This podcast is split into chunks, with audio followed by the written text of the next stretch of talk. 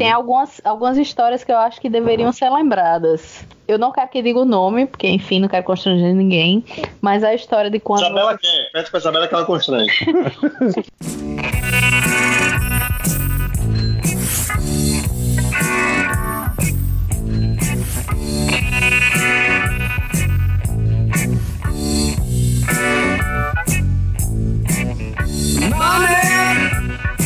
Oi, pessoal. Começando mais um Reoce. Sabe aquela história de que os humilhados serão exaltados? Não aqui nesse podcast. Aqui vamos falar daqueles perrengues nada chiques que já vivemos, aqueles momentos em que faltou dinheiro e também faltou glamour. Hoje nós vamos falar das nossas histórias de Liceu.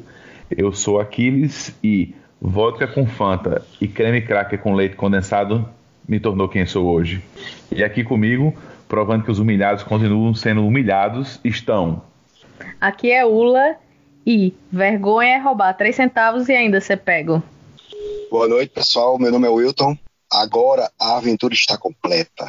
Opa, aqui é César Melo e se prepare para muito white people problems, muito perrengue chique e muitas tentativas de parecer engraçado, falhando miseravelmente. Oi, eu sou Isabela e se você nunca recebeu felicitações do Serasa, nem comece a ouvir esse podcast. Isabela anualmente recebe felicitações do Serasa por e-mail. Vou dar um print pra. Isabela, nós agradecemos por mais um ano de participação conosco. Não, mas deixa eu entender, sério. Você recebeu coisa do tipo. Feliz aniversário, Isabela. Meu aniversário, de 19 tipo, de dezembro. Parabéns por estar conosco ou parabéns por esse ano seu nome não ter entrado no Serasa? Eu vou tirar o print aqui, vou mandar. Vou mandar não, não, não, não, não. Você não está entendendo aqui. É o seguinte. Parabéns, Isabela. Nós temos uma relação tão íntima que eu já estou a ponto de desejar parabéns a você como seus amigos. Entendeu? Parabéns, ah, parabéns pelo seu aniversário. O contato é, é tão constante. Pior que é, acho que é porque eles gostam mesmo de mim. Você é o melhor cliente deles. Sou o melhor cliente deles. Quem, quem trata melhor nossos telefonistas. Para começar esse programa, acho que tem que primeiro explicar o que é que é liso, estar liso, ser liso e o liseu, porque eu sei que isso em Natal é óbvio, mas não sei se no Brasil todo, né, e internacionalmente as pessoas que nos ouvem entendem, mas ser liso ou estar liso é estar batendo biela, sem um real no bolso, lascado, fudido. Então, assim, para começar, eu queria perguntar, né? O Liseu é uma coisa que está presente na vida de vocês desde a infância ou foi uma conquista da vida adulta? Como é que vocês superaram o Liseu? Né? O Liseu é mais um estado de espírito, uma coisa de personalidade, enfim, como é a sua relação com o Liseu? Bom, o meu eu conquistei na vida adulta com muito esforço, né? E ele não tá, não tá querendo muito sair, não. Gostou, chegou para ficar. É, vamos ser justos aqui, né? É, tanto eu como Isabela nós tivemos origens, acho que, quer dizer, não vou falar todo mundo aqui, mas nós tivemos origens privilegiadinhas, né? É, não somos, é, não somos é, de classe baixa, somos de classe média, privilegiadinha, colégio particular a vida inteira, né? E assim, eu e ela meio que adquiriu junto comigo o Liseu junto com o casamento. Porque é isso que acontece quando Foi dois assalariados olham. É, quando dois assalariados olham um para o outro e falam: Ei, eu acho que se juntar esse, esse salário mínimo com o seu salário mínimo, a gente não consegue viver bem. E aí dá no que dá, né? Ou seja, meu nome é Isabela e eu conheci o Liseu depois conheci o carinha que tira foto na interprint do Detran. No meu caso, sendo filha de mãe dona de casa e pai que trabalhava com mecânica, o meu liceu é da, mais da infância. Tipo, apesar de eu ter estudado em escola particular, era escola particular mais peba, roupa a gente só comprava uma vez por ano. Então, é uma coisa que estava na infância, veio até a vida adulta, deixou de existir num certo ponto, e aí a gente tá voltando a se entender agora. É, aqui em casa sempre vivemos bem, mas aquela coisa, filho tem dinheiro não. Tipo, tem o dinheiro da escola, do lanche, você se priva de comer sua guloseima na hora do recreio para poder comprar suas outras coisas, entendeu? Gibi, pilocas, cederes e Claro que a coisa foi piorando com o tempo, né? Quanto mais você se interessa por outras coisas, menos dinheiro você tem. Normal. É, pra mim, eu tenho, como você falou, é, como o Lula falou, né? É, pra mim tem esse negócio de que eu tinha uma vida bem confortável até os 15 anos. Aí nessa época aí meus pais se separaram, aí eu fui morar só com minha mãe. Aí eu já senti um primeiro baque. Foi naquela que você deixa de andar de, de. Mamãe deixa de deixar o carro na escola, você começa a andar de busão. Você começa a ficar. Você começa a conhecer o cobrador daquela mesma linha que você pega todo dia. Aí a coisa deu uma melhorada. Quando chegar ali meus 23 anos, 22 anos, eu saí de casa, aí nova fase de Eliseu. Aí a coisa foi melhorando, a gente foi trabalhando, tal, tal, tal. Chegou no ponto que tava confortável. Achei pouco. Terceira fase de Eliseu agora. Mas pelo menos agora é um Liseu por escolha, né? Não, é, E é um liceu fora do. Brasil, minha E é um Liseu importado, um Liseu internacional, Liceu Ah, local, Liceu em né? um dólar. Liseu em dólar. É o nosso Não é que eu estou reclamando, só estou dizendo que, tipo, nenhum. É uma, é uma relação assim. É difícil você se desvencilhar do, do Liseu. Ele, ele sempre está presente na sua vida. Ah, ele tá sempre à espreita, amigo. Ele tá sempre à es- Ele tá sempre naquele videogame, por trás daquele videogame novo, por trás daquele é, a proposta de emprego que você resolveu que não ia aceitar por questões pessoais. O Liseiro tá ali, meu amigo, com a faca passando no garfo, esperando você virar a esquina. É, e o Liceu Natalense é mais, é mais Liceu do que qualquer outra cidade, viu? Porque aqui o bicho pega. É verdade. Tudo é mais caro. É. No caso aqui, eles e Ula trocaram o Liseu seco pelo Liseu defumado, né? Foi. Wilton, você tem um exemplo do- de um Liseu tipicamente natalense? Por experiência própria, o fundo do poço do Liceu Natalense, no meu caso, seria trocar meus tickets por Vale Transporte por picolé, esteja onde estiver, e voltar para casa a pé. E qual era o combustível? Eu, eu, eu fiz isso na, na minha pré-adolescência e eu não sei como é que eu consegui convencer meu pai de que eu precisava de tanto ticket. Porque eu não tinha opção de voltar a pé pra casa, porque meu colégio era muito longe de casa. Era tipo coisa de 15 quilômetros. Então não dava pra voltar andando. Mas eu gastava os tickets, eu não sei como é que eu voltava pra casa. Talvez pelo fato de eu ser pequena, não tenho lembrança, mas eu passava por debaixo da roleta, alguma coisa assim. Mas trocava por salgadinho, aquele salgadinho amarelo que parece isopor, trocava muito. Acho que é Chilito o nome. É, Só para deixar claro que ele não Como parecia, ele não parecia isopor, ele era isopor com corante. Ele é isopor, exatamente. Quando você pede encomenda, de vez em quando vem uns cheetos dentro, né? Uns cheetos verde, Um nossa, é esquisito. É. Não, o, o, isso aí já é um museu por si só, né? Passar por debaixo da roleta, acho que todos nós estivemos lá, né? E isso aí já é um museu que fala por si, né? É, isso aí é, representa também. Rapaz, Liseu Natalense, lembrei de outro agora, que talvez tenha sido executado por todos nós em algum momento das nossas vidas, mas é, o garrafão de vinho ou a vodka barata na praia de Ponta Negra é um rolê bem Liseu, que acho que todo mundo aqui já cometeu esse pecado. Sim, o rolê jovem. Com certeza. Para Astral, Barraca Azul. Na época do Cefete, a gente fazia isso. Comprava o, o vinho de 5 litros, o garrafão de 5 litros, e ia pra praça atrás do Cefete, ou tomava uma dose de cana no bar que só tinha os papulinhos na frente do Cefete também. As histórias de Liseu elas se dividem em duas categorias, né? Histórias de falta de dinheiro e histórias de quando você não quer gastar dinheiro. Quando a pessoa é amarrada, pão dura. Quais dessas aí vocês viveram? Amarrada, César pode falar. Não, eu queria já fazer um esclarecimento aqui, certo? Que é o seguinte: Isabela, depois de 13 anos de casamento, ela ainda não aprendeu a diferença entre um liso e um amarrado. Um- o amarrado é o cara que tem o dinheiro, mas por motivos N que ele tenha, não quer gastá-lo. O liso, ele não tem o dinheiro. Não é uma opção gastar. Eu sou liso. Ela, ela, ela- eu tô há três anos querendo convencer essa mulher que eu sou liso. Ela acha que eu sou amarrado.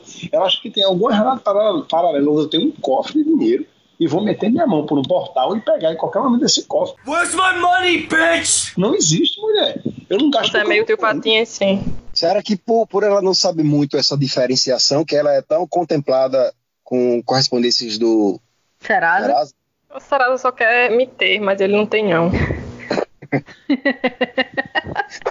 mas, é- é- mas assim, não é que, que César não tem, não querer gastar. Mesmo quando tem e gasta, ele fica. É, tem que ver aí, viu, esse negócio aí, porque tem que pagar não sei o quê, porque tem que pagar. A pessoa se sente mal em gastar, entendeu? Uhum. É, é porque assim, é porque, entendo, entendo, vamos lá.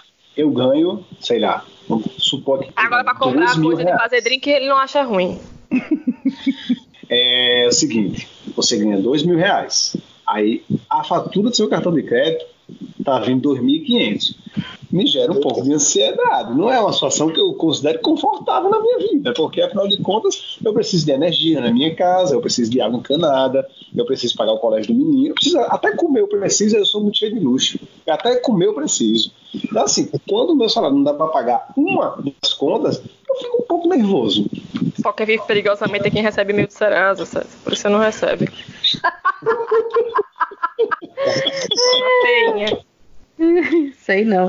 Mas, mas eu entendo, César, porque assim, como eu falei, vindo de uma família que vivia muito controlada com dinheiro, que ah, já, já passou alguns perrengues, eu sou a pessoa que eu estou constantemente preocupada em ter algo, em não extrapolar as contas.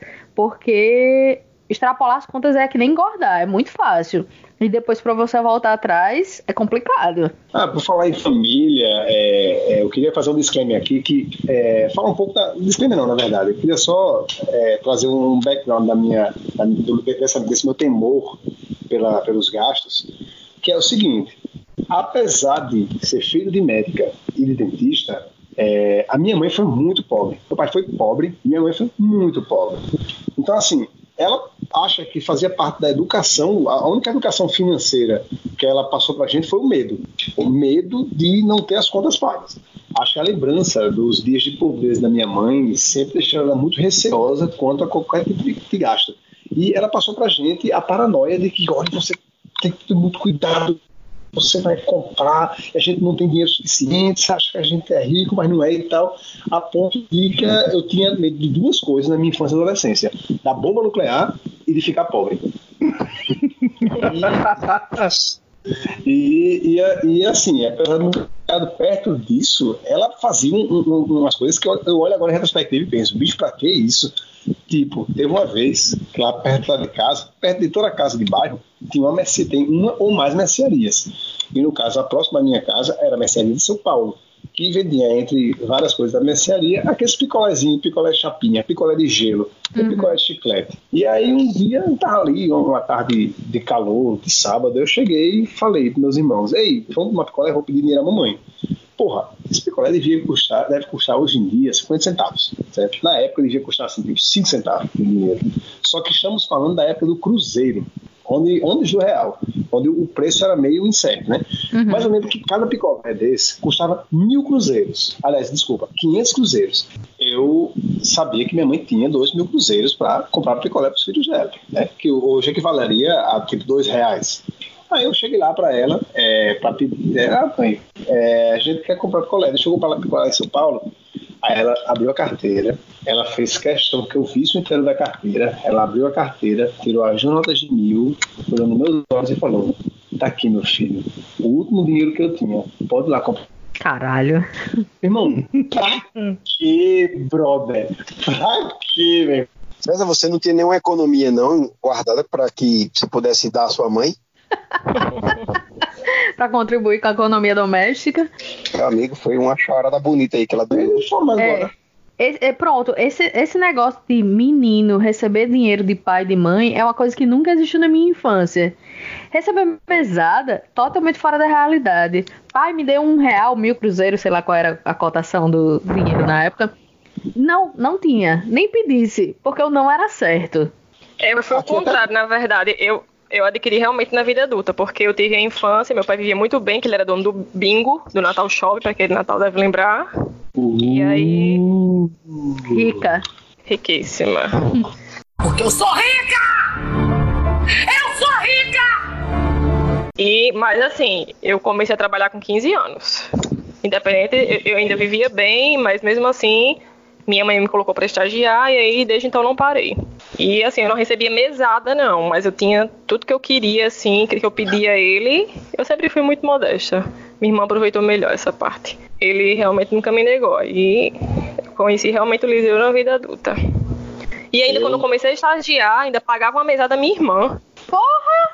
Sua irmã é esperta, hein? Amigo. Ah, é porque Isabela nasceu, é, eu, eu e Isabela, na verdade, a gente nasceu já com certificado de otário impresso, em- enquadrado. Só fica o trabalho de botar na parede. Verdade. Pô, E não, aí quando eu comecei a estagiar, eu já pagava, eu pagava um plano de saúde, eu mesmo pagava. E aí o resto era pra, ele, pra eu, pra mim, pra eu fazer o que eu quiser. Aí minha irmã começou a chantagear, dizendo que eu tinha que dar uma mesada a ela. Porra, por quê?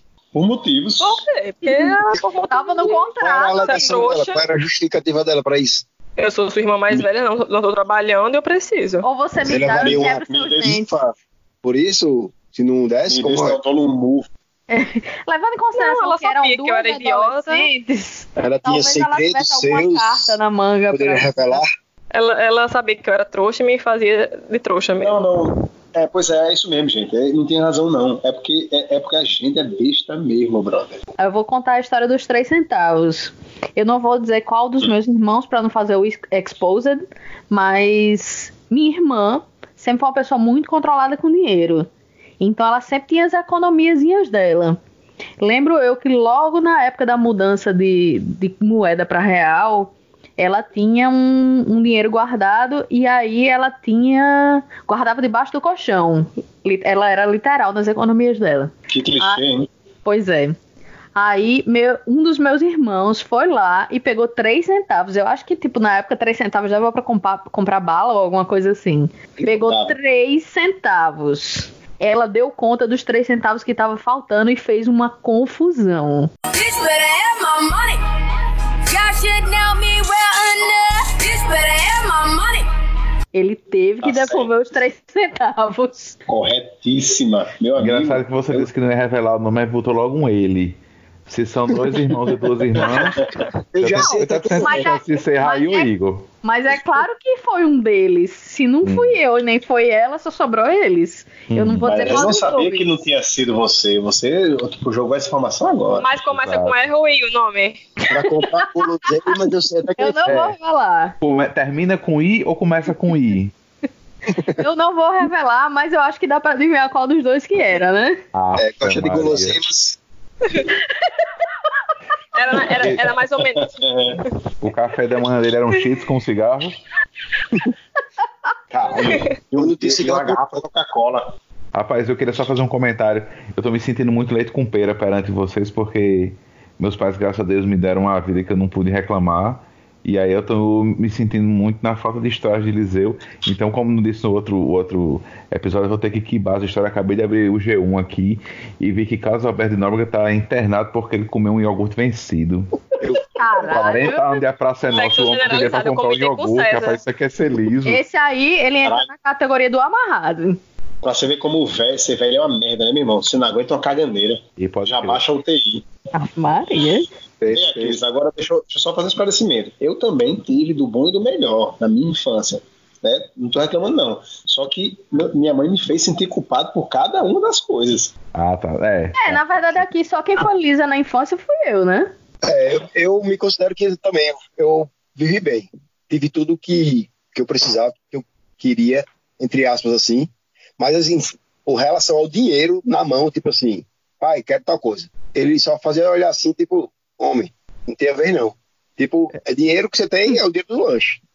É, ou seja, ser, ser liso ou estar liso não é necessariamente uma questão. Não é falta Prática, de dinheiro é- necessariamente. é- Você, Exato, é uma- você é tem as suas espírito, escolhas, né? tem as suas prioridades. Quer comer aquela guloseima, aquele pastel saboroso, ou Tá. quer, Deixa eu ou contar quer uma que eu acho shopping no final de semana. Deixa eu contar uma que eu acho que vocês vão gostar. Meu pai, ele trabalhava como mecânico, né? Era chefe de oficina, mas era mecânico na, na, na empresa Guanabara. E aí, pra matar menino, né? Ele tinha o carro dele, um carrinho velho, levava a gente na escola de carro tal, beleza. Mas aí tinha dia que eu acho que ele fazia de propósito, que ele vinha no, no guincho almoçar. que era pra levar o menino na escola de guincho. Eu já vi essa história. Você é muito criança, você acha o máximo, mas depois de uma certa idade você faz, não, eu não quero chegar de guincho na escola, puta que pariu. Pois é. É, a, a curva da vergonha é engraçada, né? Você, a- ela, a curva da vergonha tá lá embaixo quando você é criança, aí ela vai pro pico máximo da adolescência e depois ela desce. Hoje em dia eu acho essa, essa história o máximo. Porra, eu queria muito chegar no, no colégio de guincho, só que na adolescência é foda. É, mas Era pior que só do o carro telebinguinho. ter, né? Como é, Pois é. Pior que só o carro telebinguinho, que pai levava a gente pra escola, que era um aparatinho marrom cheio de bolinha de bingo. Cara, eu ficava muito puta, eu ia chorando pra escola, eu queria chegar atrasada pra ninguém ver. Ele fazia questão de me deixar na porta na hora que, de pico, assim, que tivesse todo Sim, mundo na claro. escada olhando. Ainda mais de uma caixa de som em cima da Paraty. Eu ia falar. Eu ia Tchau, falar isso filha. agora. Boa aula. Meu pai uma vez comprou um bug. Rapaz, essa história é boa. Essa história é boa. Não é do Eliseu, não, mas é, é interessante. Minha mãe, meu pai na época tinha um Monza e minha mãe era um Chevette. E aí meu pai queria ter um bug. E vivia cantando minha mãe, vamos comprar um bug, vai dar passeio no fim de semana e tal. Não, não tem condição de ter outro carro, não. Minha mãe, né? Não tem condição de ter outro carro, não, e tal, não sei o quê. Aí meu pai, já que minha mãe colocou esse complicador de não poder ter um terceiro carro, ele resolveu. Um dia ele acordou cedo no sábado e saiu com o Chevette verde da minha mãe e voltou com um BRM azul elétrico. Ele fez jogo com o carro da minha mãe e trocou por um. Eu achei que ele não teria coragem de vender o, o carro dela e ia vender o Monza, depois fez o contrário. Não, não, não, não, não. Ele, ele, ele jogou tudo para o alto e Ele brincou com a morte nesse dia. Garoto, garoto. E a minha mãe, aí, óbvio, óbvio, a minha mãe quando só fez olhar e fez, que massa, meu amor, vai fazer o negócio. E aí ele, ele, teve, ele teve que tirar umas economias de não sei aonde e acabou comprando o, o, o bug, que o cara também não ia se fazer o negócio, né? Aí acabou comprando o bug, do, comprou, na verdade comprou de volta o Chevette, né? Pagou a diferença. É, e aí esse negócio de, de vergonha, aí minha irmã foi logo terminando. Eu não vou pra escola de bug. Eu não vou de jeito nenhum pra escola de bug. A pior merda que você pode fazer é essa. Pô, menino, nessa época aí o cavalo vai em pé na pampa, segurando no Santo Antônio, vai em pé no piso. E ainda dá aquele tchauzinho, Ainda tipo vai- o Vilma Maia. Ainda vai passando pelas paradas de ônibus e apontando o dedo e falando: Ei, você na parada, vai tomar teu cu. Não, aí, aí a minha irmã falou logo, né? Não vou, não, não vou de, de, de, de, de burro pra escola, não, não sei o que e tal. Aí meu pai, tá certo. Rapaz, ele de sacanagem, na semana seguinte, ele arranjou não sei onde uma boca de difusora, que é justamente uma caixa de som dessa, barata, que bota em cima do carro do ovo, do carro da pamonha e tal. Ele arranjou e deixou assim, as vistas na calçada, na, na, na área de casa, só pra minha irmã ver. Aí, aí minha mãe perguntou o que era, ele, não, isso aí, aí deu uma desconversada. Quando a minha irmã perguntou, ah, o que é isso aqui? Aí, é uma caixa de som, uma boca de difusora. Aí ela, pra quê? Eu vou botar no Santo Antônio do Bug. Porque eu não vou dar trabalho de descer pra buscar você em colégio, não. Eu vou gritar lá de fora, Carolina! Meu Deus do céu. Vai ser Infelizmente, sensacional. Genial. Infelizmente ele não fez, mas eu queria muito que tivesse acontecido. César, falando no seu pai, é, a história que eu vou contar não tem- foge um pouco do tema, mas hoje, aqui no Canadá é muito comum você ter tipo assim, se alguém na cidade que você tá sequestrou uma criança, aí todas as pessoas, todas, todas as pessoas daquela região recebem um alerta laranja no celular, dizendo criminoso sequestrou menina tal, a descrição é essa, fica atento qualquer coisa, liga para 911, certo? E aí hoje a gente acordou de umas 8 horas da manhã com a mensagem tu, tu, tu, tu. Aí eu fui atender, aí tinha assim a mensagem é vazamento, não sei o que lá, na usina nuclear no seu canto na província de Ontário. Caralho! Aí Ula nem viu ela, aí, de- aí tipo eu assim, vi, uma, não entendi e voltei a dormir. uma hora Se depois. tivesse correr, eu morria. Peraí. Não, uma, uma hora depois eles mandaram a mensagem dizendo assim: esqueça tudo que foi dito, foi um erro, não teve nenhum problema na usina nuclear, não sei o que lá de Ontário. Não, eu queria só saber, bicho, quando você recebeu essa notícia, como é que ficou seu cu? Não, então, aí, é isso que eu ia dizer. Eu tava com tanto sono, eu não tive tempo nem de ter medo, que quando eu vi a primeira vez, assim, assim, vazamento na usina nuclear, não sei o que, em Ontário, a primeira coisa que eu pensei foi igual, eu pensei com a voz do seu pai. Era só o que me faltava. Aí fui dormir de novo. Aí quando acordei já disseram que era mentira. Mas a gente tem uma, é, uma conhecida que ela acredita muito em teoria da conspiração, ela já disse que acha que é verdade. E que depois de desmentirem depois é, é conversa. Mas, Caralho, e o cara recebeu uma mensagem dessa, ele recebeu outra dizendo, não, esqueça. Esqueça, bicho. Se eu tivesse que morrer, eu já tinha morrido, porque eu voltei a dormir e nem liguei. Então, foda-se. Isso aí, isso aí, isso aí pra mim ia ser gatilho, brother. Que eu ia voltar pra minha infância. O cagaço que eu tinha do mundo se acabar em explosão nuclear. Sim, aí voltando a falar sobre histórias de Eliseu. É, quando eu penso em histórias de Eliseu lá em casa, meu Deus, eu fico até com medo disso, mas eu só lembro da mamãe. Eu só lembro da minha mãe. É porque sua mãe faz o estilo mãe de César, né? É, mas mamãe, eu diria que assim, a descrição É o, famo é o mãe- famoso quem guarda tem. Ela tá sempre guardando. Não é só isso, é, é aquela história do, do não você pode até ter dinheiro, mas o seu espírito é de liso. É aquele negócio que eu, que eu falei no, no primeiro episódio, que mamãe ela, ela fazia a feira, a, a ceia do Natal e depois botava assim: "Mãe, cadê o peru? Não tem pra que ter peru que frango tem o mesmo gosto". Aí fazia um frangão com aquela farofa dentro. Sua mãe era aquela pessoa que você tava voltando do, do, antes de sair do shopping aí, mãe, eu quero comer sanduíche. Ela respondia, tem pra quem não que tem arroz em casa. E, pronto, mamãe era aquela que eu dizia assim, é, sei lá, dava seis e meia, sete horas da noite, eu dizia assim, mãe, tem o que para jantar? Eu olhei aqui na geladeira, não tem nada. Ela virava pra mim e dizia assim, como não tem nada? Abra aí. Aí eu olhava e dizia assim, ó, tem pão, tem queijo, tem tudo. Tudo. E pra tomar, tem suco da carne. É, Fanta, como é Fanta natural. sim, aí Fanta natural, que era a Fanta natural de mamãe. Ela, Ai, quando eu era criança, céu. ela dizia assim que. Aí mamãe ela dizia assim, é, ela achava que refrigerante, que a gente sabe que refrigerante não faz bem, claro, né? Mas o que? Há 20 anos atrás, 25 anos atrás, ela achava refrigerante a mesma coisa que tá tomando um, um, um- uma garrafa de da diabo. Uma Uma garrafa diabo cáustica. verde. É. Aí ela deixava assim, era um refrigerante uma vez na semana, assim, e olhe lá. Aí tem um dia que ela chegava assim, dizia assim, fiz o almoço. Aí eu disse, beleza, mãe, quer que tem almoço? Ela falou, hoje tem Fanta.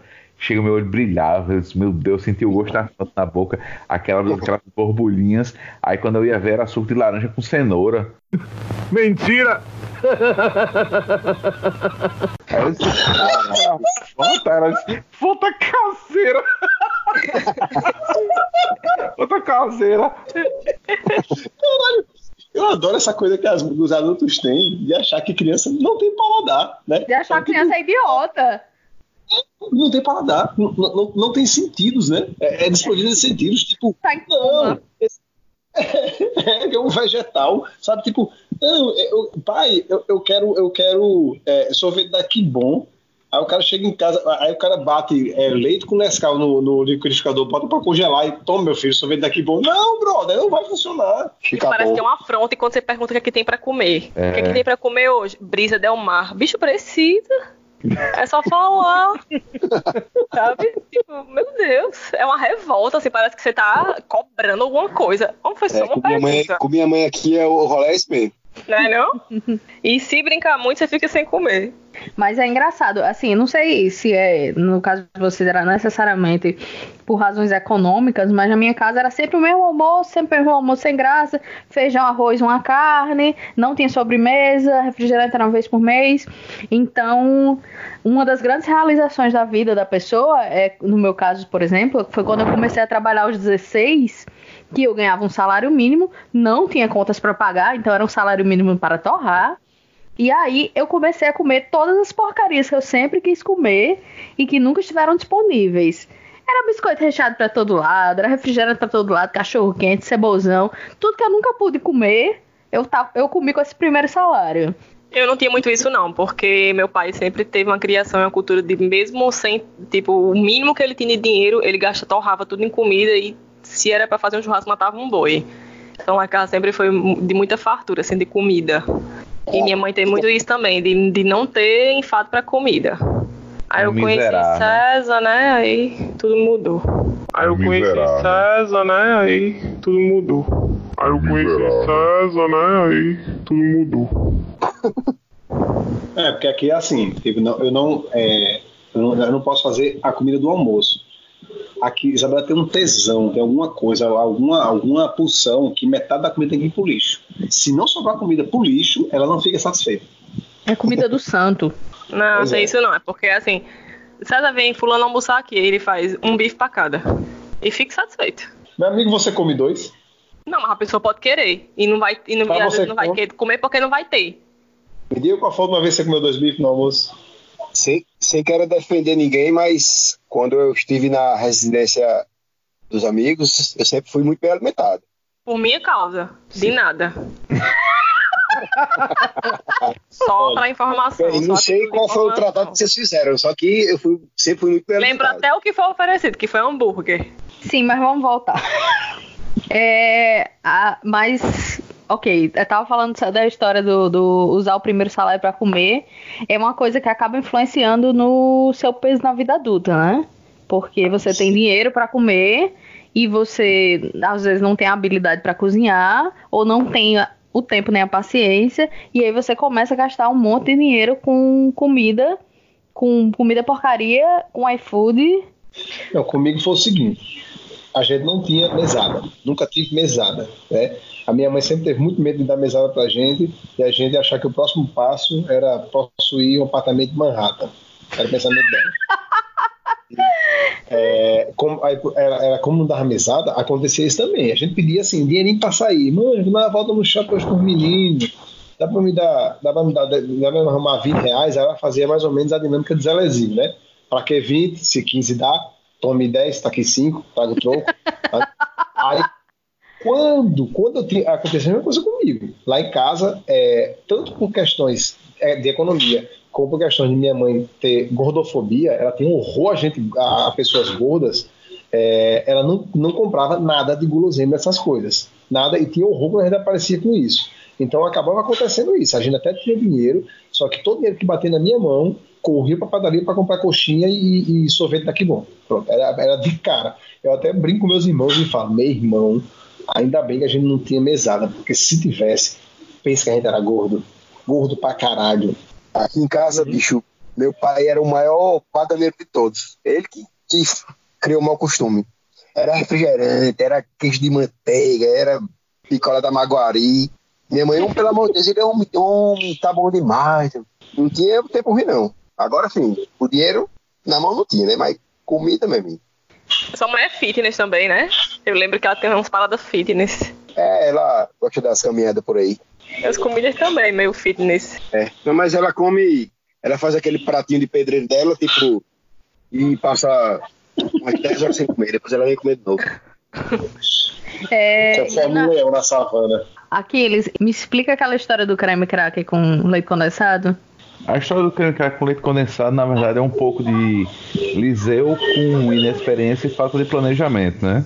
Porque foi quando eu tinha 18 anos, foi a minha mãe viajou um final de semana e aí eu falei com um amigo, disse, rapaz, agora que a gente já sabe beber, já sabe aos 18 anos, vamos, vamos, Aham. vamos comprar as bebidas no. É engraçado que a gente até não explica que até o lugar que a gente foi comprar bebida era errado. A gente comprou no Hiper Bom Preço. Hiper Bom Preço é o lugar de comprar o quê? Um? Aí foi no Hiper, comprou uma garrafa de rum e uma garrafa de vodka. Encheu as sacolas de refrigerante e voltou de ônibus pra casa. Quando eu cheguei em casa, fui. Chega com gelo roxo. É, aí vamos lá, e agora o tira-gosto? Aí na minha cabeça eu pensei, que, que tira-gosto? mano?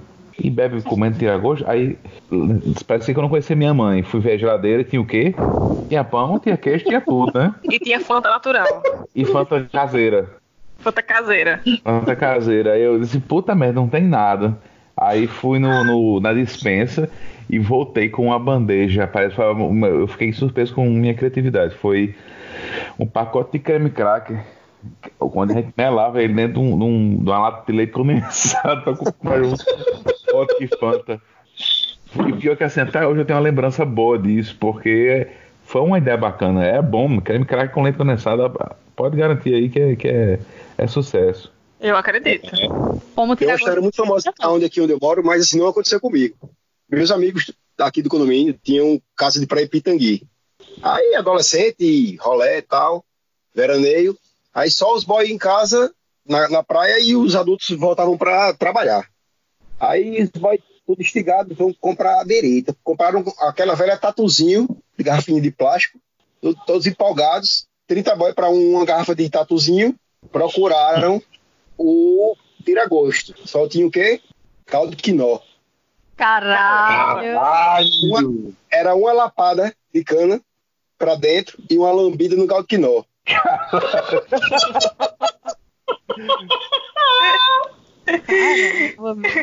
E aí se fez o caráter do veraneio de pitangui da galera daqui do meu prédio. Aí se fez o caráter. ou E eles estão vivos né? até hoje? Estão vivos, sim. Com sa a saúde eu não sei, mas estão vivos. Que bom. Vamos agora tomar um ali para espalhar o sangue e vamos pensar um pouquinho, amanhã a gente fala. Eu, eu, eu, eu queria saber se de vocês se tem uma coisa no Liceu que traz saudade. Porque pra mim tem coisas que trazem saudade. Uma delas é memória compartilhada aqui, na época que a gente não tinha dinheiro para beber como seres humanos decentes, íamos beber aonde, Aquiles? Ah, no Badniel. O Vale Miel. Tipo, eu não consigo, eu não tenho uma memória desagradável associada àquele lugar. Tá? Mas o, o, o Batmiel era uma maravilha, né? Assim, a gente não chegava a pensar na lambida em caldo quinó, mas é, tinha o melhor tiragosto de Natal, que era o queijo de coalho assado, acompanhado num, com um molho rosé que vinha num potinho que tinha escrito lá de fora, molho inglês. Rapaz, mas talvez esse seja o segredo do sabor, porque seu cérebro viu uma coisa, sua boca sentia outra. Então era uma confusão de, sa- de sabores e sensações.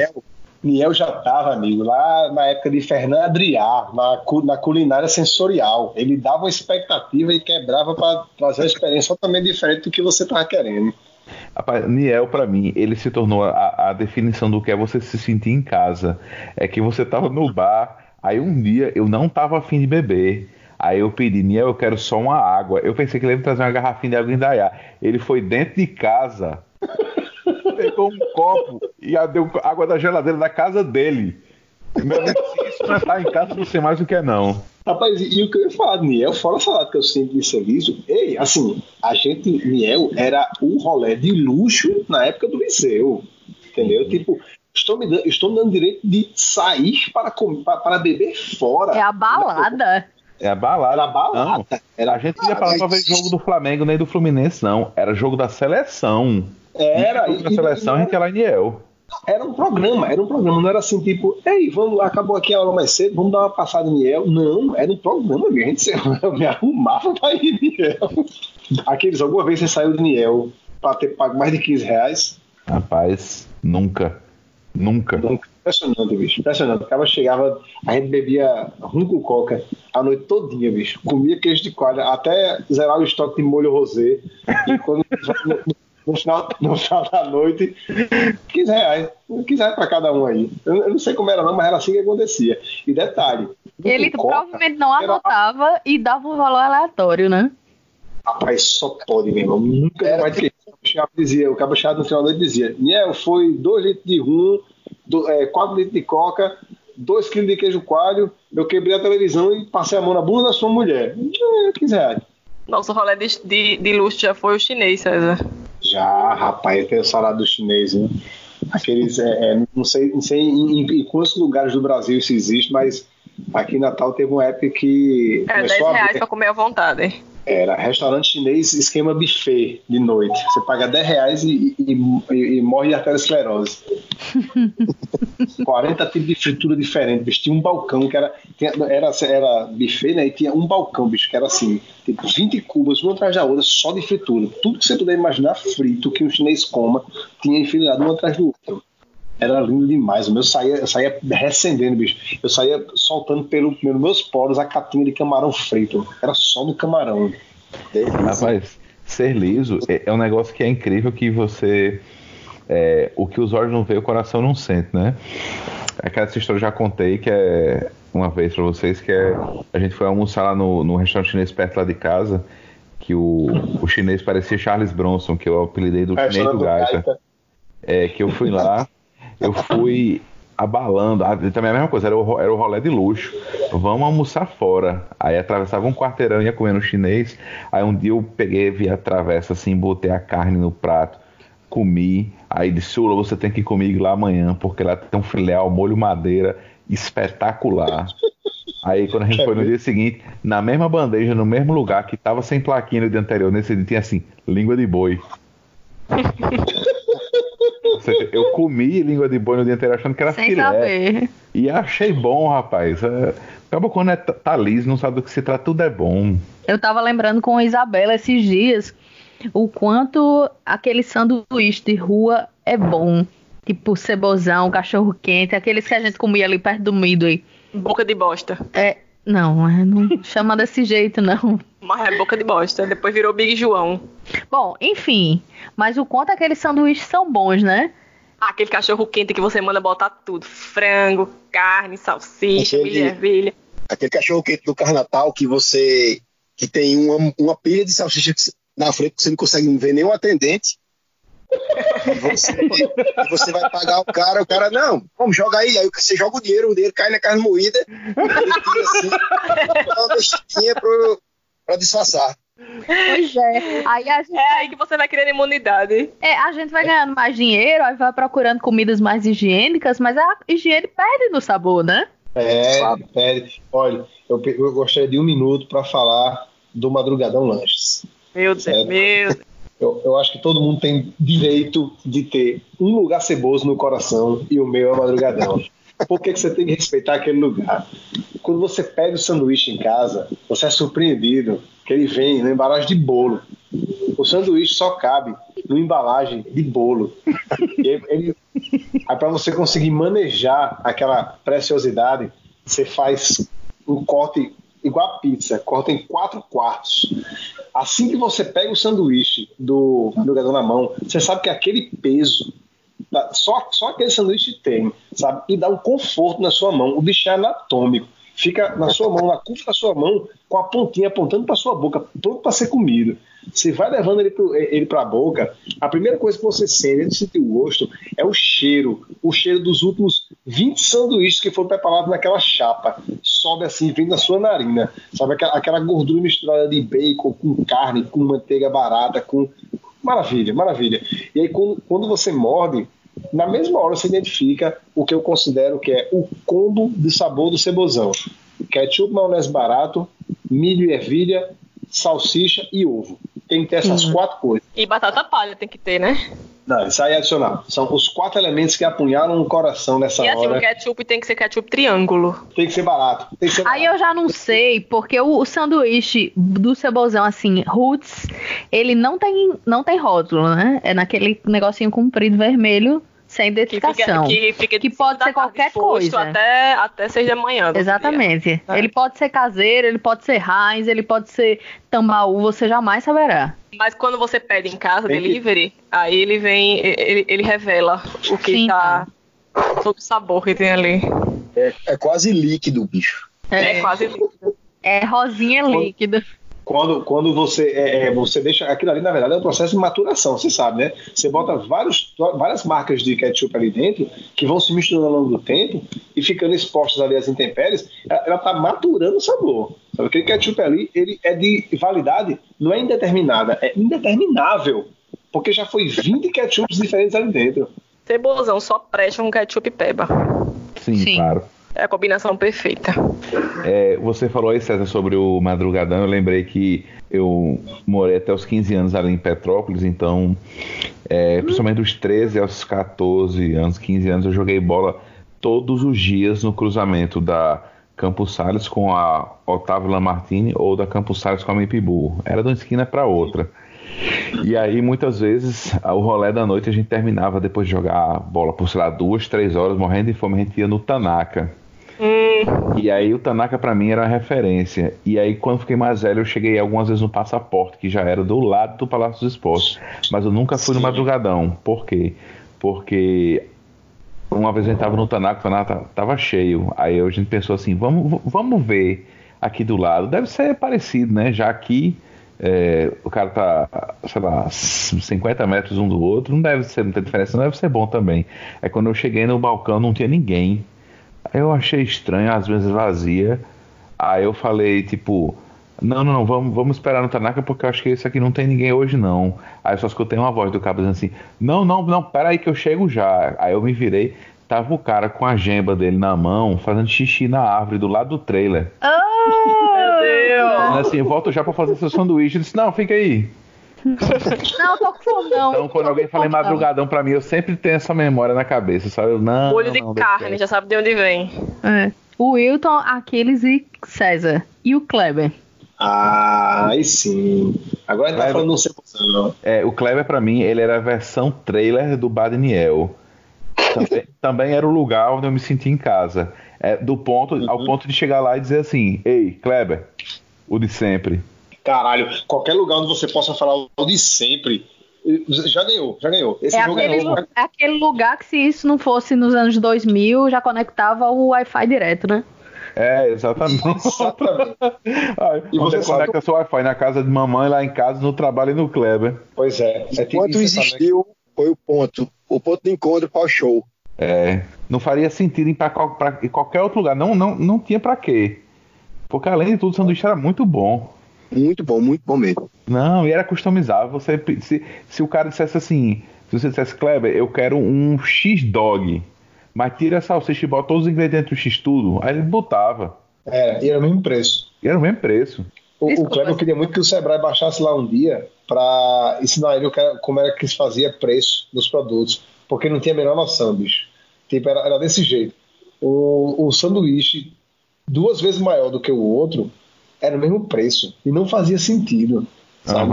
E Você, pedia, você pedia como, você, como é que você falou, tira a salsicha, bota tudo que a salsicha e bota o mesmo peso da salsicha em bacon. Ele fazia e cobrava o mesmo preço. Não existia aquilo não, pô. Era É. bom demais. Não sei por que fechou. Eu- esse negócio de ser liso, não- ser liso não necessariamente está vinculado a coisas ruins, obviamente, né? Sim, claro. Uma coisa que eu tava lembrando agora era que a gente tinha os negócios na faculdade, é, uma vez por mês, juntar dinheiro para poder ir para um restaurante bom. E aí é engraçado porque justamente por isso, de você ter que esperar um mês inteiro para poder juntar dinheiro para poder ir num restaurante bom, tornava aquele momento mágico. Você ia com um grupo de amigos? Sim, era a gente chamava de o grande encontro, né? Mas aqui ele estava dizendo que, que esse negócio de ser liso não é só sofrimento. Claro que não. Faz parte da, pesso- da pessoa ter história, ter que se fuder um pouquinho na vida, né? Uma pessoa que não se fode não tem história. É, não sei nem se, se eu considero essas histórias tipo, ah, me fudi, mas assim, muita gente deve estar revirando os olhos ouvindo essas histórias de Liseu, que pode ter passado por coisas piores, mas dentro da realidade de cada um é uma história de Liseu, né? É, não, aí que Ah, tá, não, não, é, com certeza. o podcast não é sobre miséria. Sim, Né? Não. exatamente. Que fique claro, deixe isso bem claro, é, porque hoje em dia tudo, tudo é muito problematizado. Então, É. Não, claro, claro. Aqui, aqui, aqui tá- a gente tá falando aqui de quatro pessoas, é, cinco, desculpe, cinco pessoas brancas, ou pelo menos não identificadas com nenhuma minoria, oriundas todas da classe média. Então, realmente, é como eu falei no começo, né? É white people problems. É, é perrengue chique. É, não sei se é perrengue chique pra estar cada um com uma calculadora pra não passar da conta, não. Quem nunca foi É, eu- pro supermercado com a calculadora?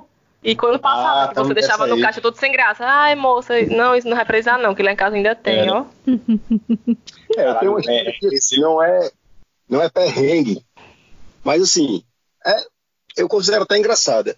Quem me conhece há, há um pouco mais de tempo sabe que eu usei pochete durante muito tempo. De Mas na com cintura ou pendurada no, no, no, no, na- pochete, na- no braço? pochete do picoca, e era assim, tipo, Volte duas casas. Ai, meu Deus a primeira pochete que eu tenho conhecimento que, de lembrança assim, que eu usei, eu acho que era uma do Melomania. Caralho. Mas, tipo assim, era, era pra qualquer rolê, tipo shopping, praia, colégio e tal. E eu usei, usei, eu usei pochete muito tempo, muito tempo mesmo. Mas Wilton, você usava pregadinho na cintura, assim, como cinto mesmo, a pochete real oficial. É, não era pregadinho, não, não era meio pinta assim, era meio caído assim, mas era pochete. Caramba, meu Deus. Você não pegou a fase da cintura- pochete, Isabela? Peguei, mas cintura, assim, Mas era. É, mas eu peguei por pouco tempo e, e, assim, quando eu peguei as pessoas usavam muito também pendurada, como bolsa, sabe? Os homens, principalmente. Não, eu não, usei, não, eu não usava no, no ombro, não, isso, meu amigo. Era na cintura mesmo. É, É, aí- A de Wilton eu sei como é Era, era. era- A sei como é que era. É. A de Wilton era com estilo, porque era na cintura, mas era meio caída, tipo o coldre da, da arma de Han Solo. Era no Pronto, estilo. é, definiu o estilo, era isso aí mesmo, certo? e assim, andava pra todo canto e tal, e ela sempre guardava aquelas coisas, né? Aquele velho pentezinho, o grau, O grau. para você se ajeitar e tal, naqueles momentos. Os tickets, que claro, eles, vi, eles vinham cartelados e a gente usava usava por, digamos, por, por ocasião. Tipo, aí um dia, depois de muito tempo usando pochete, beleza, na época da faculdade, aí eu tava no Via Direta, ali no Via Direta, ia pegar um ônibus, estava com um amigo meu, ia pegar um ônibus, acho que para a cidade. E eu mexendo na pochete e peguei assim na minha cartela de, de tickets. Aí uma menina chegou me- e se aproximou de mim, chegou, moço, quanto é? Aí eu olhei assim para quanto é o quê? Quanto é o tickets? Caralho. Se acabou de rir. Eu já tava com a mão na barriga de tanto rir. Aí eu olhei assim pra menina, não, moça, é, é- não é pra venda não, é meu mesmo. Ela, ah, Rapaz, Wilton, eu visualizei você de bermuda, camiseta machão, a pochete cheia de tique e boné pra trás. rapaz, eu acho que eu não tava de camisa machão não, viu? Mas faltou pouco, viu? Porque Mas de pochete, mas de boné pra trás e de bermuda eu tava.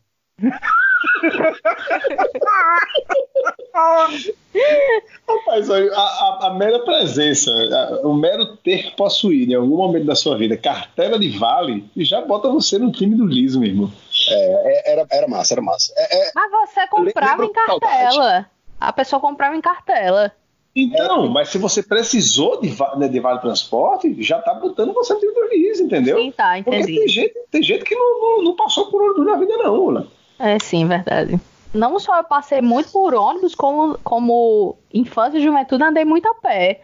Eu tava lembrando das histórias de Liso.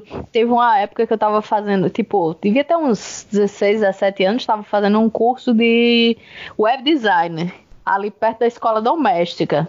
Só que parte a desocupação do jovem adolescente do sábado à tarde, parte o Liceu, eu voltava dali até Pirangi andando. Eu e Sérgio. Maria. Por isso que eu era magra. Isso, isso devia dar o quê? Uns 10 quilômetros? Rapaz, 10 a 12 quilômetros, viu? Não Pois brinca. é. Da universidade pro Cefete também andei muito. Anda- andava loucamente, como se não houvesse amanhã, que era para economizar o dinheiro do tickets. Tá corretíssimo. quem nunca, né? Pois é. É, um ônibus é uma coisa complicada aqui em Natal, viu? É, ônibus é uma coisa não só é, é extremamente complicado, como os ônibus de Natal tem barata. Aí é uma coisa meio tensa. Quando tá limpo, né? É, quando tá limpo tem barata. Porque geralmente tem um monte de gente também. Eu comecei, eu comecei a pegar ônibus ônibus. aos 10 anos. Que eu estu- morava aqui, onde eu sempre morei praticamente, e estudava no Sagrado da Família, lá no, no Alecrim. Voltava de ônibus com 10 anos de idade.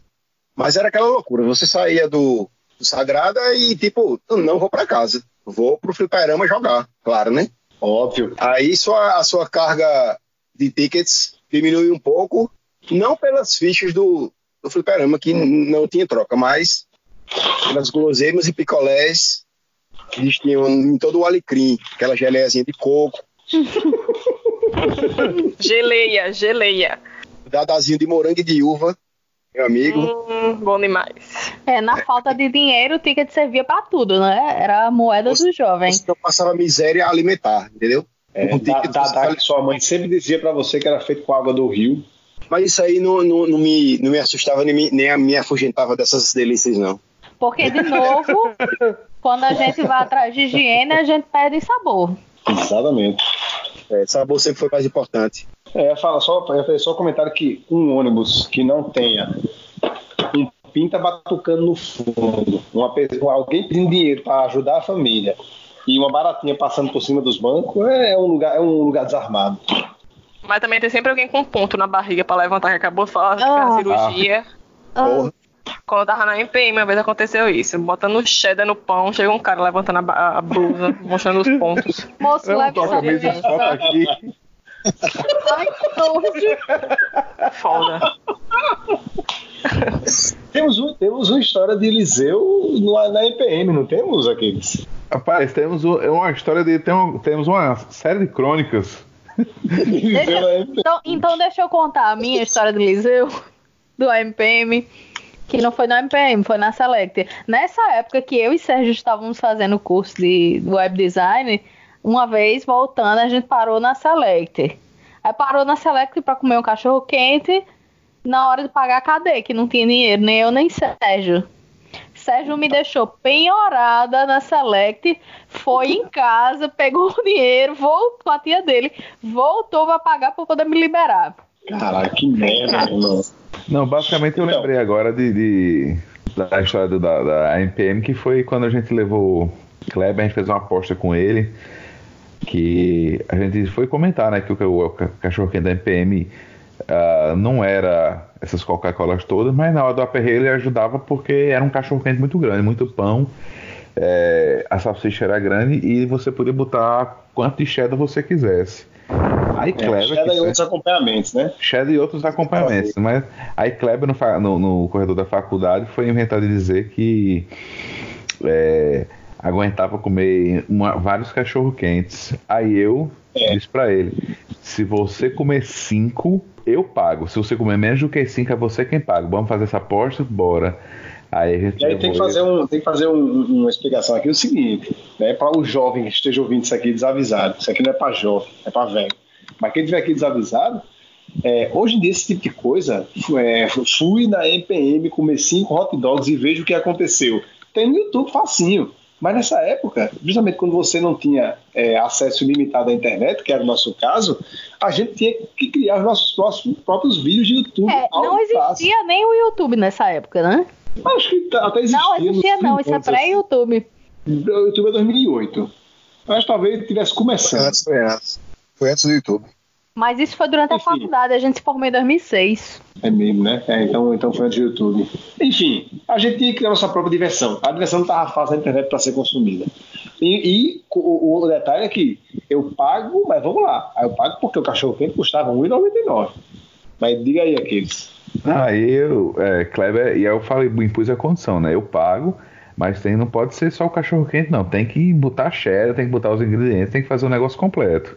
Aí a gente foi, e aí foi engraçado, porque a gente já sabia da história, mas o cara do posto não. Aí eu pedi um cachorro quente, aí eu paguei outro. Quando eu paguei o terceiro, aí ele fez um, mais um.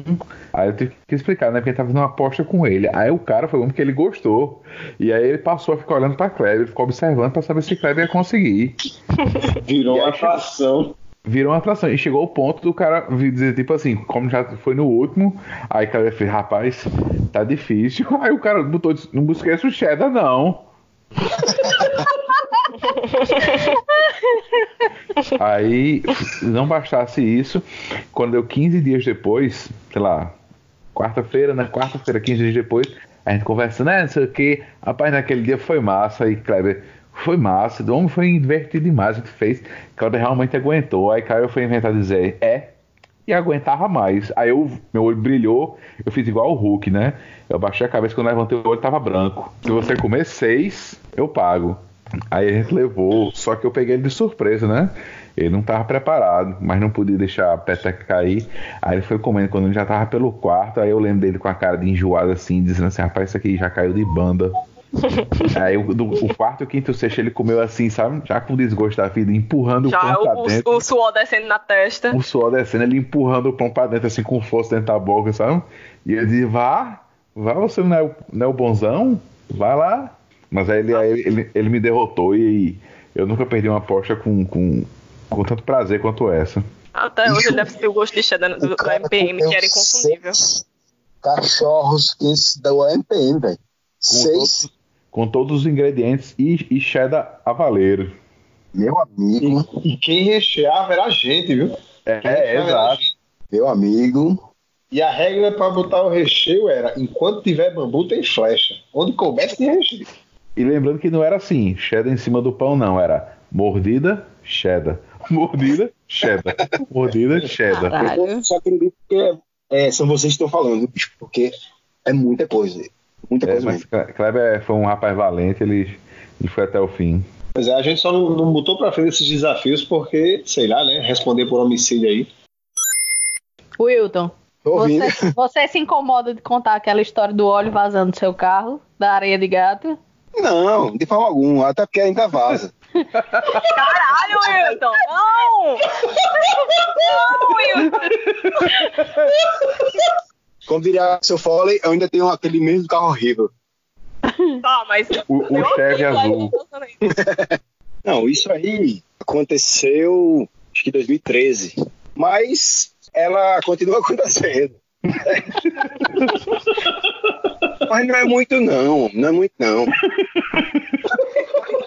A, a minha garagem, hoje, ela é praticamente uma, um piso de uma boate. What is love?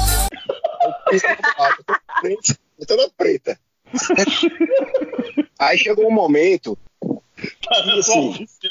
que, assim, eu, saí, eu saí de casa para trabalhar, certo? Beleza.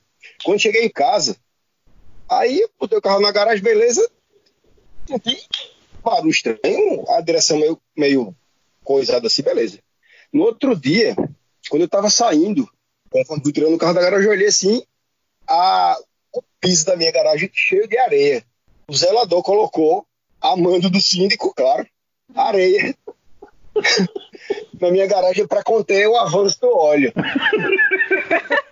Rapaz, por que não chamaram esse porteiro pra ajeitar as praias do Brasil Pois é. com o teu avanço do óleo? Só que assim, tinha que ele colocou um pouquinho mais de areia, um pouquinho menos. Gênio. E assim, aí, no meu, aqui no meu condomínio existem alguns gatinhos, né? E os gatos se aproveitavam desse montinho para fazer seu necessário. Junto com o óleo. Caralho. Caralho. Mas assim, isso é um hoje em dia- desgraça, bicho. Hoje em dia acontece, vaza um pouquinho, mas também não vaza muito, vaza menos, né? Vaza menos, entendeu? Mas assim, é isso mesmo. A gente vai vivendo e a gente vai aprendendo a conviver com essas coisas, que um dia a, a história fica engraçada. E eu tô aqui para contar. Mas, Wilton, você chegou a fazer o orçamento desse concerto, desse vazamento de? Já, já, já, já, já fiz, já voltou. Tá? Carro velho, tradicional, aquela coisa. Vai e volta, vai e volta, é normal. Eu já tô, eu já tô acostumado a. Sim, então você já consertou. Já, não, já consertei, mas já voltou, já consertei de novo, já voltou. Já troquei o motor, já voltou. Acho que o cara tá remendando com o Shadow da MPM. Lambido tal do quinó. É. É bom, é bom. É bom ter essas histórias pra contar. Isso me lembra o carro de uma pessoa conhecida, que também não vou, não quero fazer o exposed, mas é, o carro tava com um vazamento. Então toda vez que chovia, chovia dentro do carro. Aí, com o tempo, Marizia, Natal, né? Com o tempo foi corroendo o piso do carro. Até que chegou um ponto que fez um, um buraco. E quando ele tava dirigindo, dava pra ver a rua passando debaixo do carro. Ave Maria. Sim, mas conta aí a história do tiragosto de Ricardo. Ave Maria, mas essa história do tiragosto lá na. na... Tiragosto não, né? Que a gente não Já tava. tá. Não, foi um lanche. Porque a gente foi fazer um trabalho em grupo na casa dele. Aí a gente fez o trabalho, né? Tentando se concentrar, o que é muito difícil perto de Ricardo, que sempre dá vontade de conversar besteira, não sei o quê. E daqui a pouco o Ricardo faz, galera, minha mãe não tá aí, mas ela deixou o, o lanche aí pra gente. Chegou a hora de lanchar, bora. Aí ele disse, ó, tem um Guaraná aí na geladeira, certo? E daqui no fogão ela deixou um cuscuz. Aí, quando ele abriu o cuscuz, meu amigo subiu uma catinha de podre. Terrível. Eu disse, Ricardo não tem condições, não. Esse cuscuz tá podre, Ricardo. Aí ele fez. Aí ele ainda botou a cara dentro da panela assim e fez um. Será? Rapaz, pelo amor de Deus, você não sabe reconhecer quando a comida tá podre, não tem condições, não. Ele fez, não tá não. Ele disse, como é que você sabe que não tá? Ele disse, esse cuscuz não é de hoje, mas hoje passou o mendigo, eu dei um prato de cuscuz a ele. Caraca, do menino. Aí eu disse, você não sabe nem se o mendigo tá vivo essa hora, porque você deu comida podre pro cara. Caralho, bicho. Se, o- se o Mas- mendigo aguentou, por que, é que você não vai aguentar? O cuscuz mexendo sozinho. Será que tá?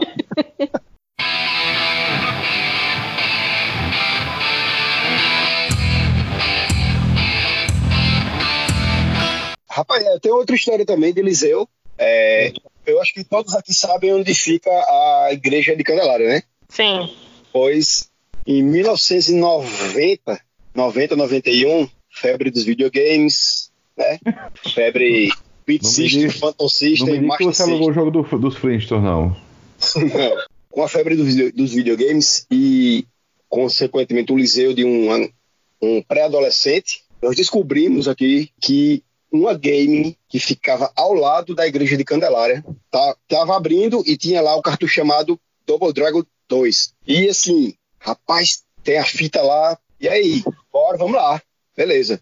Juntou quatro, cinco boys daqui do condomínio e fomos a pé daqui a Scorpions Game.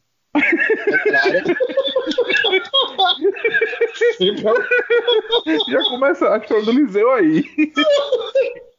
Beleza, chegando lá, todo mundo se organizou pra ir, chegando lá, e aí?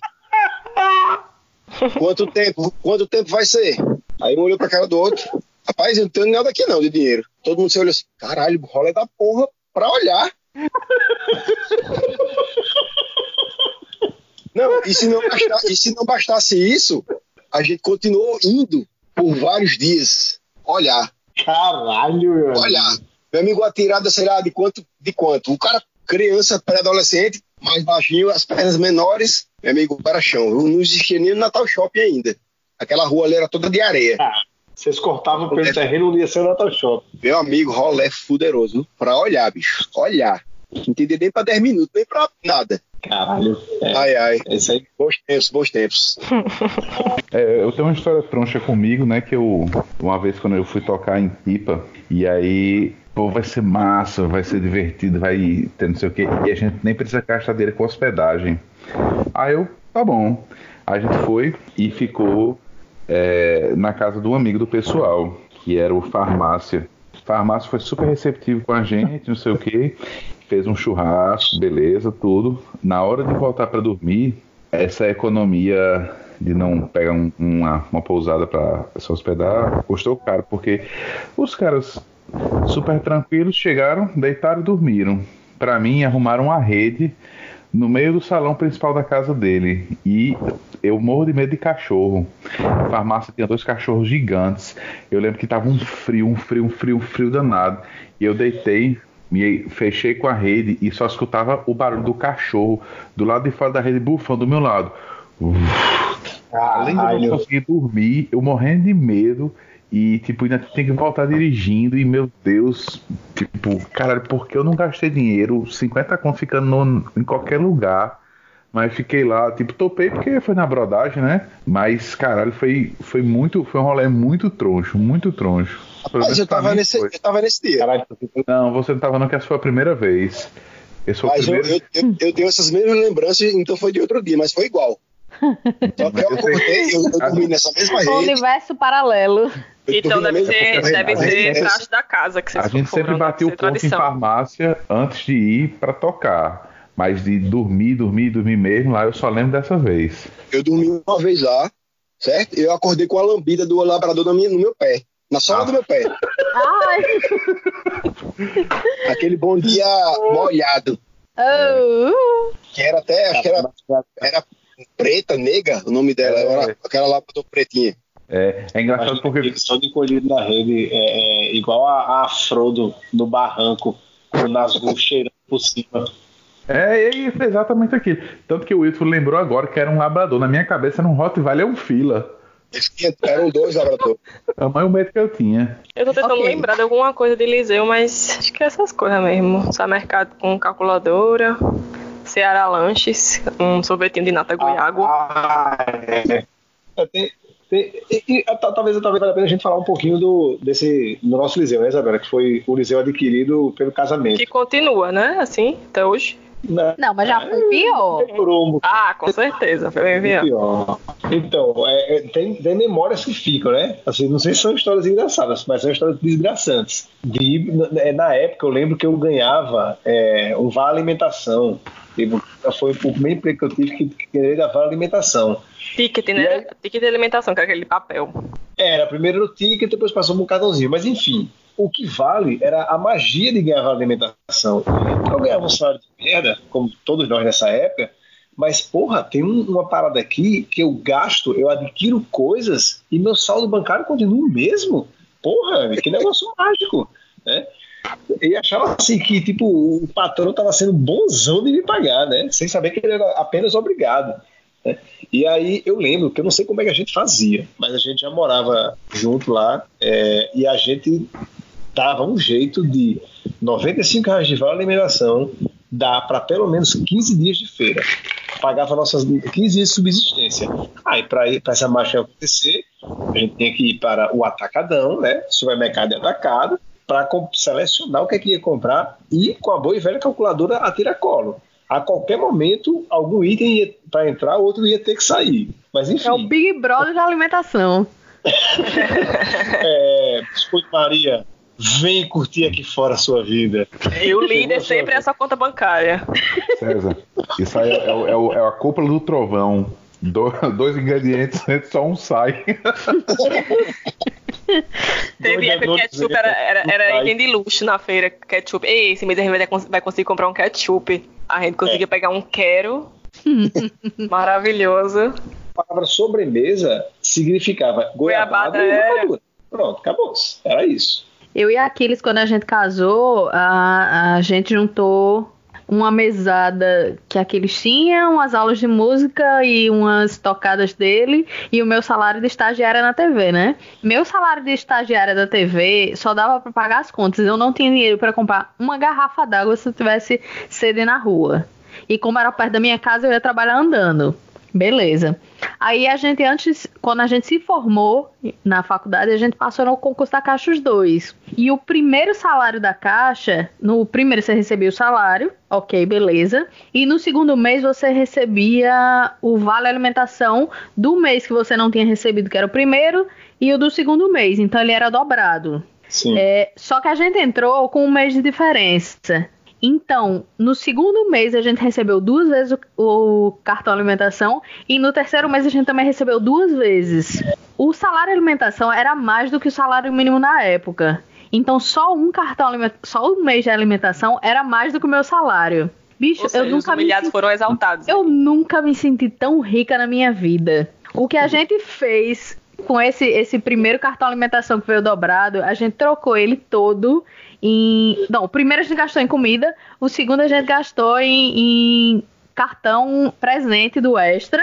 E depois a gente pegou esse valor do cartão presente do Extra, que era mil reais na época, e comprou uma televisão 29 polegadas. Aí é meu prazer. Eu tava muito rica naquele momento. Foi muito o momento de, dos humilhados foram exaltados. Sensacional. O que você sente é maravilhoso. Pois é, o, outra memória que eu tenho é que, tipo, nessa época, que a, logo quando a gente casou, que, tipo, ter direito aí para restaurante chinês é, foi um, um, já um upgrade, entendeu? Foi uma fase já mais tranquila.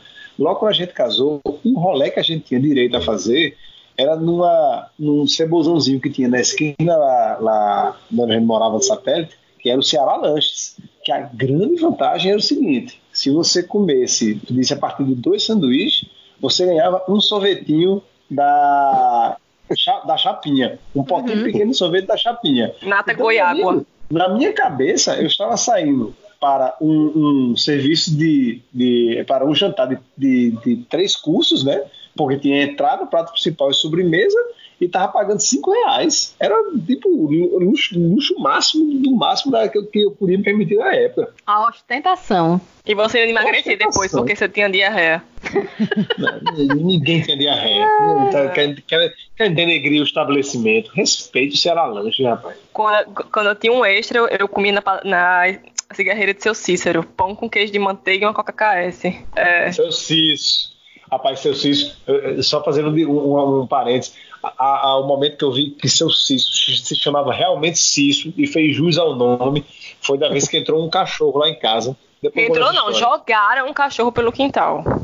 Isso. O cachorro Mas, surgiu história, lá em casa, surgiu. História comprida. Aí ficou o cachorro preso no quintal e eu, caralho, meu amigo, o cachorro era grande, né? Tipo, como é que eu vou fazer pra salvar essa porra? Ele tava assustado, mas será se ele me atacar? Eu fui pra rua pra achar alguém que me ajudasse, né? E aí a única pessoa que, que eu consegui encontrar foi seu Cício. Aí, seu Cício, aconteceu aqui, ó, o cachorro entrou e tal, vamos ver se a gente espanta. Aí seu Cício veio assim, com a camisa meio aberta, né? Aberta até o umbigo. Aí olhou assim para dentro, aí viu o cachorro, aí mandou a frase, coçou a cabeça e falou: Será se não é brabo? Rapaz, aí é seu Cício mesmo. Aí, enfim, o, o, o, que eu quero deixar de mensagem edificante, barra declaração de amor, por essa criatura que adora de, de, é, deixar constrangido perante a sociedade. É Sentar perante também. se dá perante, sobretudo, é que, apesar de todo o perrengue, sabe, apesar de, de, de tudo isso que a gente está contando aqui, ninguém está contando com nenhum tipo de rancor no coração, entendeu? Não, Essa mas fase sim. da minha vida com Isabela, de só poder sair pro sei lá, lanche, bicho, juro, juro de coração, que eu sinto falta dessa época, sabe? Eu, se eu tivesse a oportunidade, eu gostaria de reviver cada um desses dias, sabe? Porque é, eu acho que são essa época de aperto que a gente consegue se apegar melhor às pessoas que valem a pena. E eu tenho muita saudade, não da, da dificuldade da época, mas do, do, do que a gente sentia por estar junto passando por aquilo. Era muito forte, muito bonito. Eu vou fazer uma realidade virtual da minha pessoa pra lhe acompanhar. Esse- Vou mandar o, o, o Eu ia, eu, ia, eu, ia, eu ia botar uma música bem romântica aí nessa passagem, mas agora a Isabela tirou todo o romance. Não, eu, eu prefiro mandar a realidade virtual da minha pessoa. Eu mando fazer do mesmo tamanho. Imaginei aquela música atrás. Rapaz, a música, desse, a música dessa, dessa, dessa época da minha vida ainda, ainda, ainda continua sendo um pouco essa música, mas sobretudo nessa época era Live on a Prayer, sabe? Tipo, Take My Hand and, I, and We Made It, I Swear, sabe? Eu não, sei nem como, mas vai dar certo. Vamos embora, mulher. Porque meu dinheiro, suor da minha testa, não foi feito pra me dar pra filho de político e pra Ilhas Galactas. Agora chegou o momento do Reose Awards, onde nós votamos nas melhores e piores histórias de Liseu. Ou inserimos qualquer assunto, porque aqui não tem compromisso com ninguém e eu faço o que eu quiser. Então, o meu momento ah, botou pra rear, eu não posso dizer. Aliás, eu ia dizer uma coisa, mas pensei em duas. Eu dedico 50% do meu rear pra Niel, porque meus jogos da seleção nunca mais foram os mesmos desde que eu nunca mais frequentei lá. E 50% do Kleber, porque se é pra ser cebozão, que seja cebozão com coração, seja ele de galinha ou não. Casca de Certo? barata. Cascas de barata. E meu momento é, vai se rear é pro cara que monta uma game e chama de Scorpion Games. o nome por si só não é ruim não, mas dá uma ideia de fuleiragem tão grande. E ainda tinha o bicho mal pintado assim na frente. Sim, era É o Scorpion? Scorpion de Mortal Kombat, era? Não, o escorpião, o escorpião mesmo, pô. Sim. E o bicho pintado na frente da game lá. Enfim. Eu já sei como é que essa, essa game foi nomeada. O cara contratou o cara pra fazer a pintura e falou: Ei, bicho, tu faz desenho? Rapaz, eu sei fazer um escorpião. Ou me faça aí. Faça aí. Eu queria mandar o Vai Se Rear pro meu pai que ia me buscar de, de guincho. Puta que pariu. Não se faz isso com a menina pré-adolescente, certo? E botou pra rear, eu queria, eu queria mandar o botou pra rear pra Kleber, que comeu seis sanduíches lá na, na MPM, porque aí é foda, viu? Aí é carga, 100% carga máxima. Parabéns. Meu momento vai se rear, é pra mim mesmo. Você sai do celular às duas horas da tarde com quatro, cinco amigos, caminhando por cima do viaduto de Ponta Negra, passar ao lado da Sorieden, caminhar rua de areia até a igreja católica de Candelária para ir para Scorpions Game para ver os boys jogar Double Dragon 2.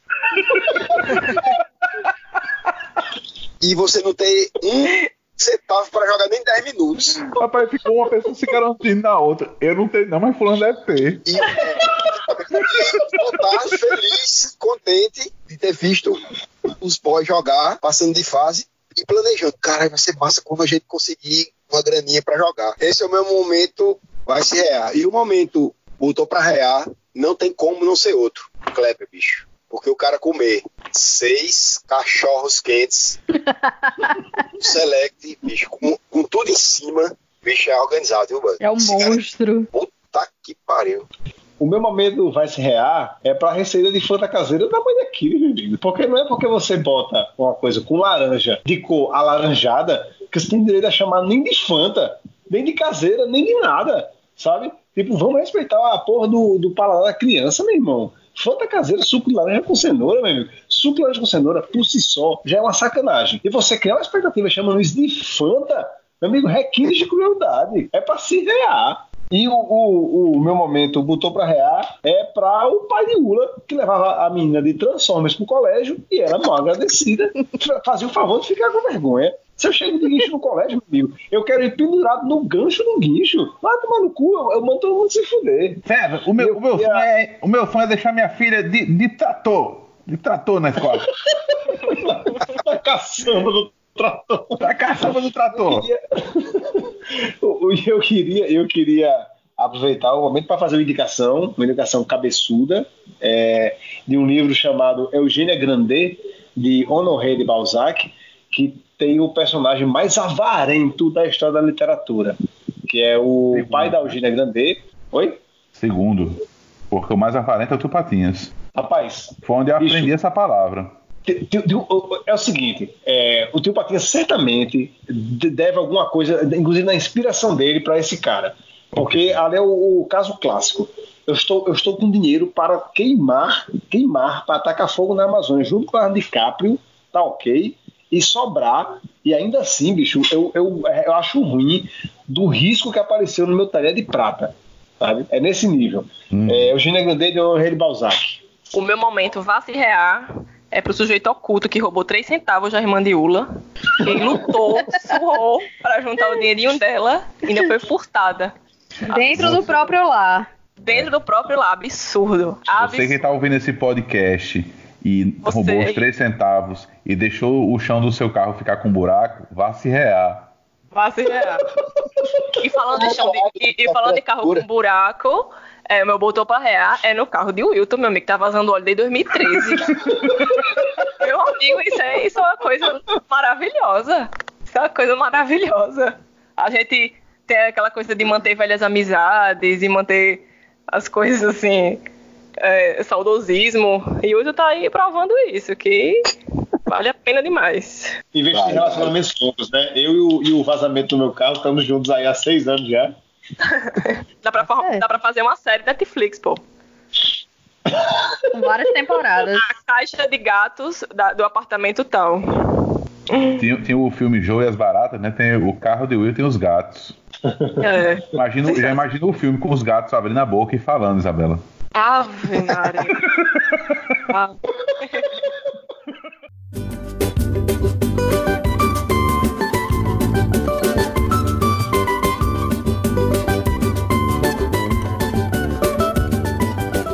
Aqui nós concluímos o episódio de hoje, ainda esperando o dia de sermos exaltados. Obrigado a todos pelas histórias.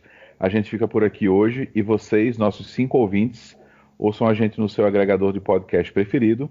Também sigam a gente lá no Instagram e no Twitter, arroba Podcast, para saber quando tem um episódio novo, deixar sua opinião, sua sugestão de tema para episódio ou para mandar a gente se rear mesmo. Valeu! Sabe o que é caviar? Nunca vi nem comi, eu só ouço falar.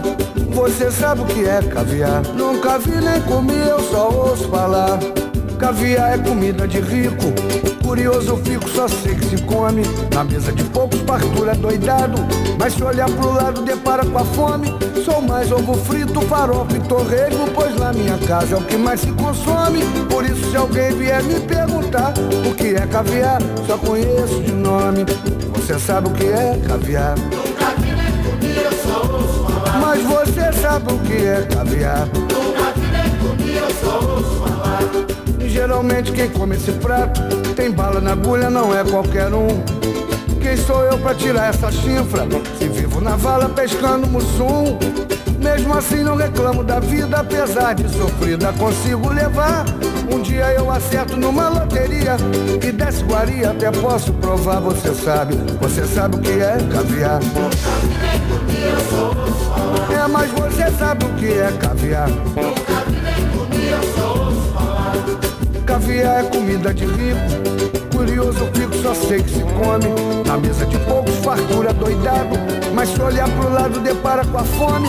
Sou mais ovo frito, farofa e torresmo. Pois na minha casa é o que mais se consome. Por isso, se alguém vier me perguntar o que é caviar, você sabe o que é caviar. Mas você sabe o que é caviar. Geralmente quem come esse prato tem bala na agulha, não é qualquer um. Quem sou eu pra tirar essa chifra? Se vivo na vala pescando mussum. Mesmo assim não reclamo da vida, apesar de sofrida consigo levar. Um dia eu acerto numa loteria e desce guaria, até posso provar, você sabe. Você sabe o que é caviar? É, mas você sabe o que é caviar?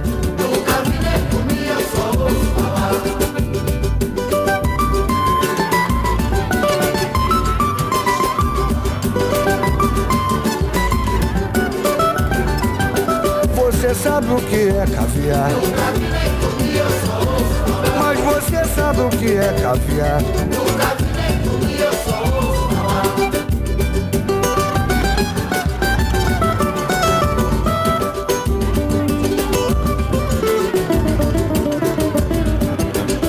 Você sabe o que é caviar? Mas você sabe o que é caviar?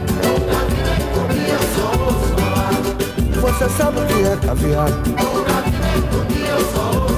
Mas você sabe o que é caviar?